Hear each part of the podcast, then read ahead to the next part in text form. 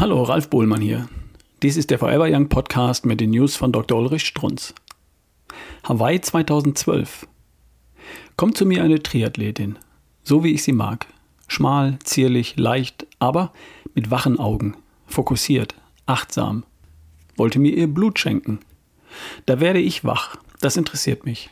Und wir fanden, erwartungsgemäß, traurige Blutwerte. Wie das in der deutschen Leichtathletik, im deutschen Sport ebenso üblich ist. Hier kümmert sich wirklich niemand, glauben Sie mir, niemand.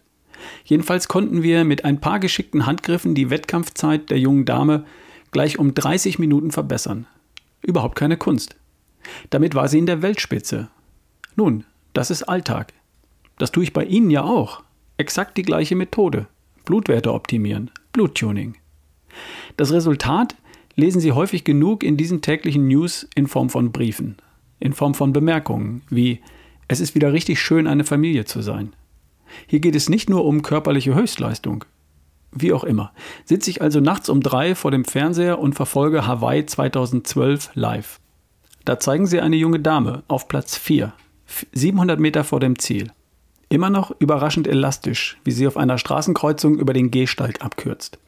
Höchst ungewöhnlich, wurde sofort in Zeitlupe wiederholt. Ungewöhnlich? Ich weiß genau, dass ich 700 Meter vor dem Ziel meine Füße nicht die nötigen 15 Zentimeter mehr anheben konnte. Die konnte das. Toll. Bloß, weshalb kürzt ihr hier ab? Die paar Meter.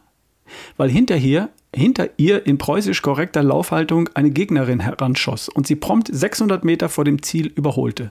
Mit Leichtigkeit. Mit elastischem, kraftvollen Schritt. Ein Genuss anzusehen und wie sie während des Überholens der bisherigen vierten anerkennend die Faust mit erhobenem Daumen zeigt. Also, das nenne ich frech. Nun gut, ich konnte das in diesem erschöpften Zustand auch gar nicht mehr. Die konnte. Sehen Sie, über diese ungewöhnliche Geste habe ich mich tagelang amüsiert. Deswegen gucke ich Sport. Menschen, die völlig erschöpft, ausgepowert immer noch darüber stehen. Anerkennend oder spöttisch, wie auch immer, jedenfalls souverän mit dem Gegner umgehen können. Der neue vierte Platz gehörte dann der besten Europäerin, einer Deutschen, nach einem Marathon in 2 Stunden und 59 Minuten. Bestzeit. Großes Kompliment, Sonja. Das waren die News von Dr. Ulrich Strunz, vorgelesen von Ralf Bohlmann hier im Forever Young Podcast. Bis zum nächsten Mal.